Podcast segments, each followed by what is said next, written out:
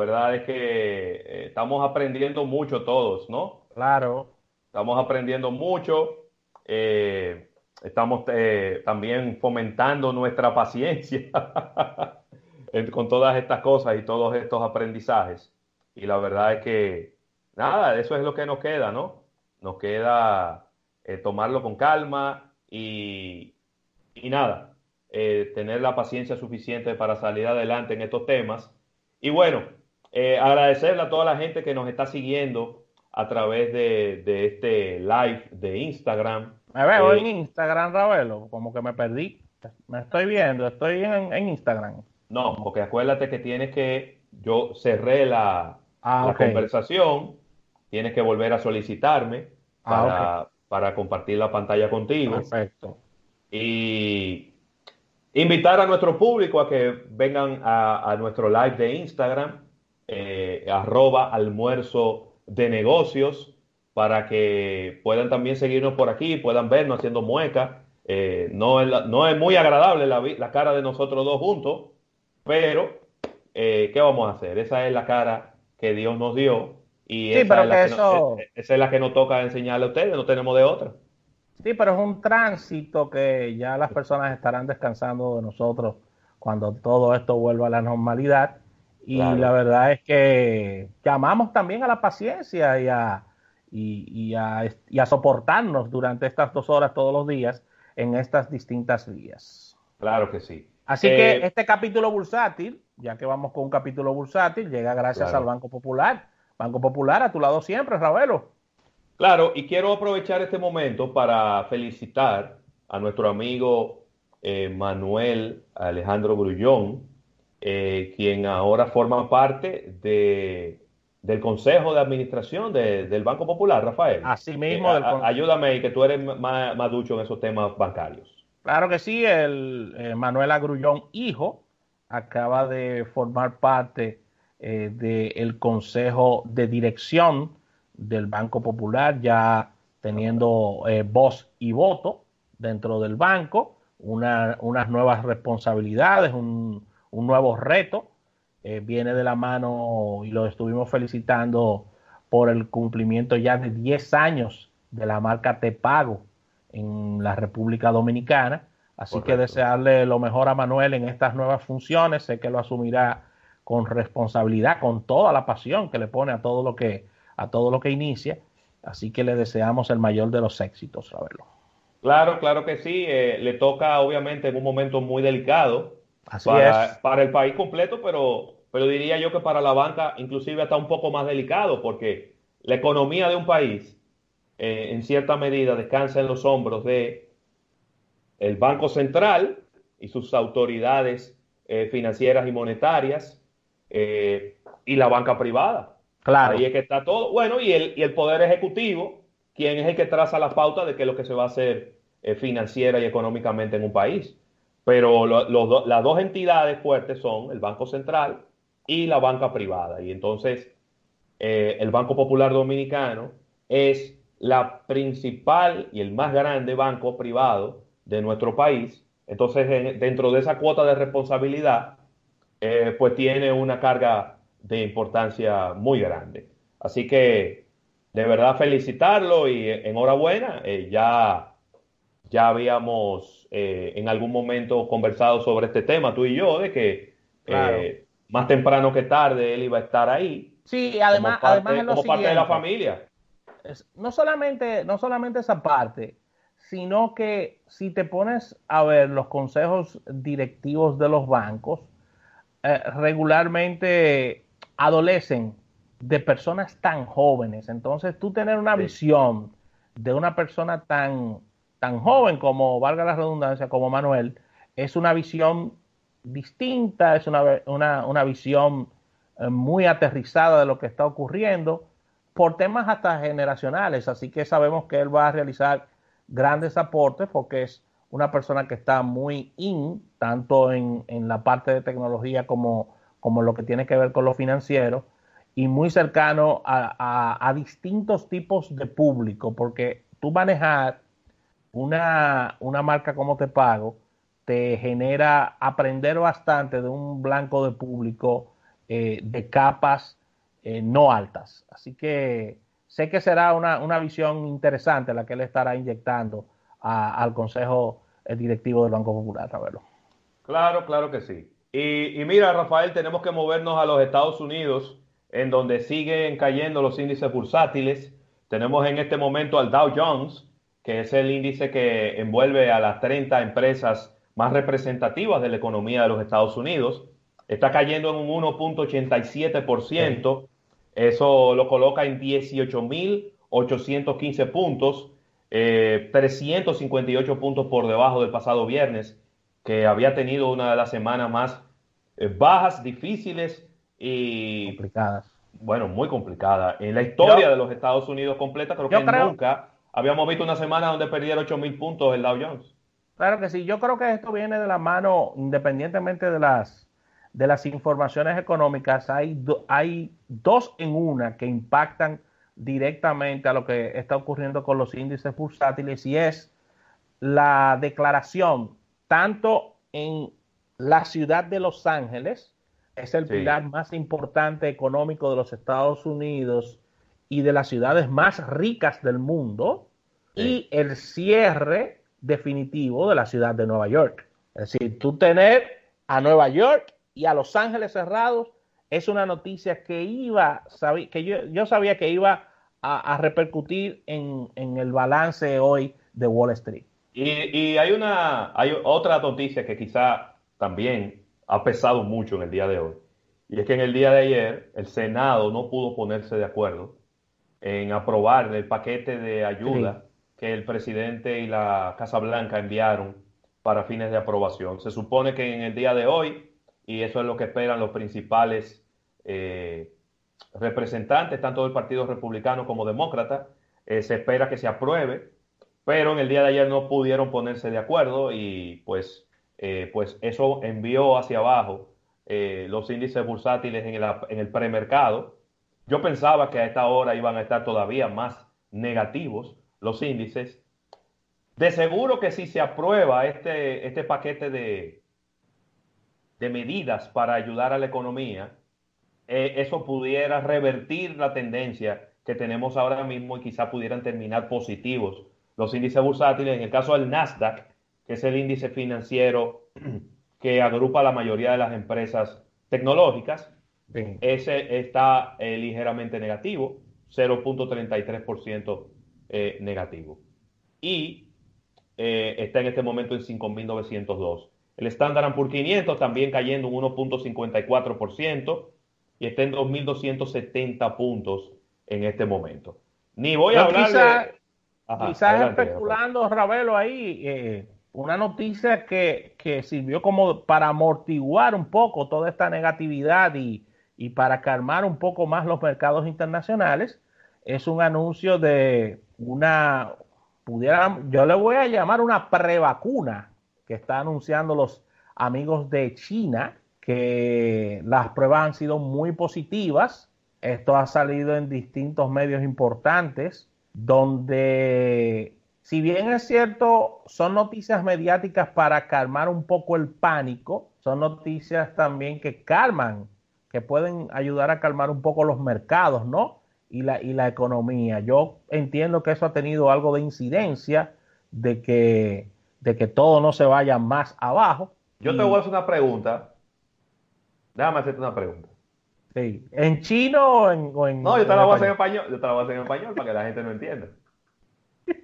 Imagínate, voy a hacer una suposición muy supositoria, porque una vacuna se toma seis meses, ocho meses, un año en desarrollarla, en reproducirla, en fabricarla en serie para enviarla y para comercializarla. Imaginémonos por un instante que mañana China da y eh, desarrolla una vacuna. Y dentro de tres meses a ti te traen esa vacuna y te dicen, póntela, Rafael. ¿Tú te la pondrías? Yo te la pasaría a ti. Yo no me la pongo. No, yo tampoco. Yo no me la pongo. José Luis Ravelo, responsablemente.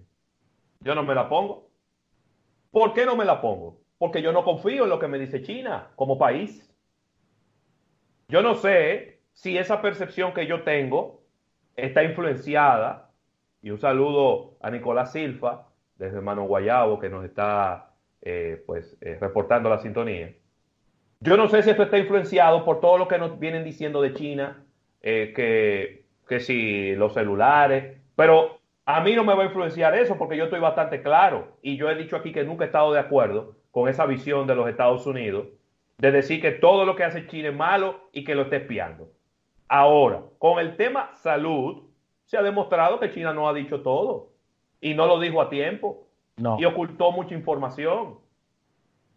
Entonces, a mí particularmente, el hecho de que me digan que China está trabajando en una vacuna y que está cerca, a mí eso no me da tranquilidad. No me da tranquilidad. Por eso dije al principio del comentario no, yo claro. información totalmente mediática para calmar los mercados. Ahora. Y casualmente se, se da, casualmente, cuando ellos están diciendo, cuando ellos están diciendo, ya aquí en China tenemos el virus controlado y ahora tenemos una vacuna. Y hay cero casos nuevos. Lo cual también... Eh, Me llama suspicacia. Claro, señor, el país que tiene más habitantes del mundo no tiene un nuevo caso de coronavirus. Es de verdad que yo eso me pone a pensar mucho. Entonces, cuando un laboratorio suizo, cuando un laboratorio francés, cuando un laboratorio alemán, cuando un laboratorio estadounidense me diga, ya estamos cerca y ya tenemos un modelo de una vacuna que la podemos empezar a reproducir, la podemos empezar a comercializar, yo me voy a tranquilizar. Mientras tanto, para mí no existe nada. Y inclusive la gente que ignora de estos temas, cuando le dicen esa noticia, puede cometer hasta una imprudencia porque dicen, ah, bueno, pero ya tenemos una vacuna, ya esto se arregló todo, vamos para la calle todo el mundo.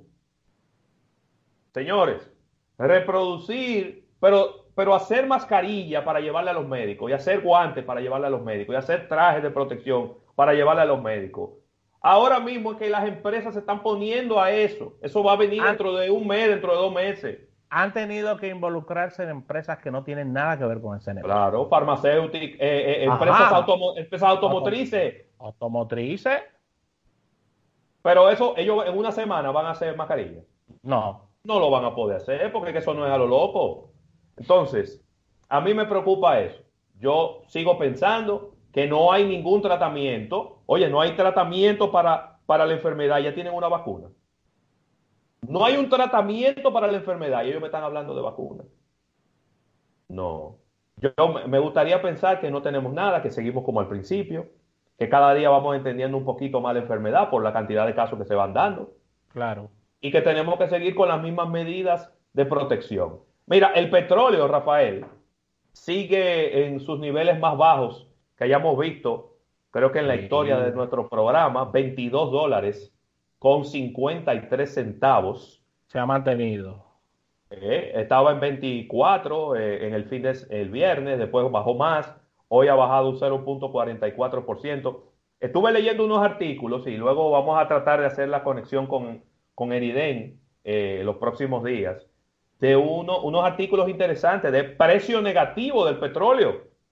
Precio negativo del petróleo. No lo entendí el artículo porque era muy técnico pero se está hablando de un precio negativo del petróleo. No entiendo tampoco, no entiendo. No entiendo porque me dijiste precio negativo, inmediatamente me, me transporté a Venezuela y llevamos a, los venezolanos de verdad que en el corazón con toda esta situación, porque inclusive la Unión Europea y varios países han rechazado la solicitud de préstamos de unos 5 mil millones de dólares por parte de la, del gobierno de la República Bolivariana de Venezuela, debido a que es sabido por todos que este gobierno del presidente Maduro no es reconocido por una importante cantidad de países y recuerda que ellos tienen prácticamente el crédito cerrado en China y a Putin le deben mucho dinero y a Putin le deben mucho dinero también. Entonces, ellos han, que ese pasó, ese, ese ha pasado tres años acabando con el FMI y ahora quiere que le presten y ahora quiere que le presten 5 mil millones de dólares. El presidente Maduro alega que esto es una, una encerrona del imperio, de la bota opresora del yugo imperialista, y es el discurso. ¿Qué, discurso? Un discurso de barricada. Un discurso de barricada. Eh, parece que está siendo asesorado por Johannes Burgos. Así que, por cierto, un saludo amigo, a un amigo de nosotros eh, con relación a este tema. debe estar escuchando el programa. Eh, con relación a este tema, y la verdad es que muy lamentable la situación en Venezuela, ya que ellos están reportando una importante cantidad de casos, tienen desabastecimiento y tienen los créditos cerrados. Mira, el Fondo Monetario Internacional ah, está advirtiendo que pudiera estar llegando el fantasma de la recesión económica mundial y esta pudiera ser peor que la del 2009. La del 2009 fue terrible porque comenzó primero atacando el tema de bienes raíces y se llevó el sistema financiero con todo, se lo llevó. Así que... Rafael, la verdad que, la verdad que estos, estos organismos internacionales son geniales. Sí, claro. Me están hablando de que todavía no hay recesión mundial. No, todavía no. Pero no la hay porque no se han sentado a medir los patrones económicos, pero de seguro, si medimos ahora mismo, si nos sentamos con una calculadora a coger los indicadores económicos de las principales economías del mundo, de seguro que estamos en una recesión mundial. Pero señores, tenemos países como Italia, como Francia, como España, Estados Unidos, paralizado. Estados Unidos creo que ya son 20 los, los estados que han mandado a la gente para su casa, quédense en su casa. Rusia cerró sus fronteras. Nadie entra, nadie sale. Estamos hablando de que países que quizás no tienen una incidencia económica tan grande, pero países como Irán, el, efecto que está teniendo este coronavirus va a ser devastador, que va, a durar, va a durar años en recuperarse. Y todavía me hablan de que no tenemos una recesión mundial. Quizás por el tiempo, todavía no ha llegado el momento de sentarnos a medir lo que está pasando en la economía de cada país y en la economía de cada región, pero de que tenemos de que estamos ahí mismo a la puerta, nada más que toquemos la puerta y que no la abran de una recesión mundial. Yo creo, no tengo ninguna duda, desde mi humilde punto de vista. Así es. Así que complicado el panorama. El Fondo Monetario Internacional también estas informaciones hay que tomarlas con pinzas, porque si bien es cierto todo lo que dice Sabelo, recuerda que el final, al final, el interés del Fondo Monetario Internacional es prestar dinero. No nos llamemos engaño, ¿eh? O sea, si, bien, si bien es cierto que ponderamos todas las informaciones, pero lo del fondo prestar dinero. ¿eh? Ayuda, No, no, ya, ya, ya, ya, ya Chris Lagarde no está ahí, ya yo no, no tengo, ya yo no tengo compromiso ahí con el fondo. Así que, que, Mira, que, que cojan su fundita. Rapidito, el oro aumentando de precio. Ay, eso nos conviene. 1.565 dólares la onza de oro, aumentando un 5.43%. Y una cosa muy rara, porque mientras el oro está aumentando de precio, la plata está cayendo de precio en un 0.99%. Digo que es raro porque siempre el precio del oro y el precio de la plata van ahí, van pegaditos, van paralelos, porque su demanda es muy eh, parecida. Así que es 1.565 dólares, eh, un 5.43% aumentando el precio del oro y actualizándole a los que se están sintonizando en este momento que el petróleo esté en 22 dólares con 53 centavos en el mercado internacional. Ni te voy a hablar de acciones. las, acciones las acciones de Apple cayendo 3.33, las de Citigroup cayendo 5.88, las de General Electric caen un 6%, las de Google 3.18%. Mira, las de, las de Microsoft son de las que menos están cayendo y están cayendo un 0.22%, es decir, que Microsoft va en coche en este momento. Mira, eh, eh, en el caso de Apple, ellos, ellos han soltado eso en banda, lo de las lo de las acciones, y ellos lo que están haciendo es mascarillas para donarlas en Europa y una serie de acciones para para mover un poco los cientos de millones de, dólares que tienen en bancos extranjeros y para generar quizás buenas noticias dentro de todo este mal que a ellos, a ellos le ha caído. Mira, y, y, damos la información la semana pasada, siguiendo con Apple, de que ellos estaban abriendo sus tiendas en China, aunque estaban cerrando sus tiendas en otras partes del mundo y lo mismo está ocurriendo en este instante con IKEA. IKEA está cerrando sus tiendas en todo el mundo, pero está reabriendo sus tiendas en China. O sea que ahí está el efecto de, eh, del efecto del paso del huracán llamado COVID-19, donde ya IKEA, que es el fabricante sueco de muebles más importantes del mundo, está reabriendo todas sus tiendas en estos lugares. Ellos cerraron de manera indefinida Alemania, Bélgica, Dinamarca, Francia, Canadá, Estados Unidos, Portugal, Polonia, Reino Unido, Países Bajos y la India. Y en el caso de República Dominicana, no tengo el dato, pero sé que se están acogiendo horarios muy especiales, ya que tú ibas que a las 8 de la noche y tú, tú lo encontrabas abierto, o sea que ahora tienen que estar, eh, deben estar cerrando mucho más temprano, Ravelo. Claro, claro que sí, eh, y de hecho, eh, bueno, yo, yo no lo consideraría una tienda de prioridad en este momento. de todas maneras, si ellos controlan el flujo de las personas, que haya pocas personas en los pasillos, no vería yo ningún problema de que ellos se mantengan abiertos, porque ellos no tienen muchos empleados, es decir, son muy pocos los empleados que te dan soporte, eh, más allá de la caja, seguridad y demás. Pero sería bueno que si alguno de nuestros oyentes tiene el dato de qué está ocurriendo con, con, IKEA como tienda y cuál es, El, horario que ellos están llevando a cabo, si está viendo, si no, eh, que nos lo envíe. Mira, enviarle un saludo a Carlaluz Fleites, que está aquí en, sintonía a través de nuestro live en Instagram. Eh, invitar, a, nuestro público, eh, los que nos están escuchando a través de la radio, a través de TuneIn, a través de, cualquier otra de las plataformas que tenemos disponibles, que también pueden escucharnos y pueden vernos a través de un live que estamos haciendo en Instagram en este momento. Bueno, Rafael, vamos, a una pausa. Sí, vámonos a una pausa. Atención, Nelson. Nelson volvió. Parece que volvió la luz. ¿Volvió la luz? Parece ¿Eh? que eso volvió.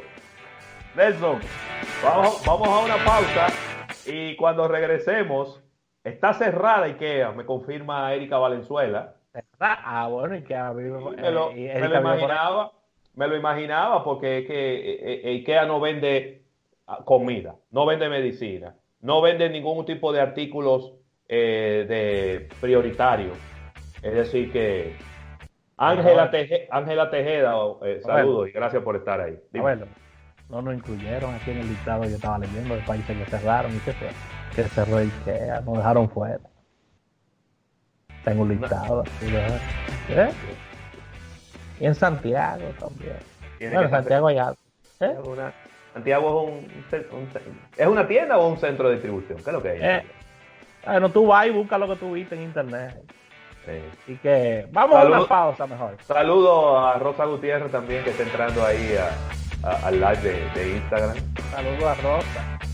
Eh, vamos a agradecer al Banco Popular, Banco Popular a tu lado siempre. Al retorno venimos con más contenido. Ya Erika Valenzuela anda por ahí.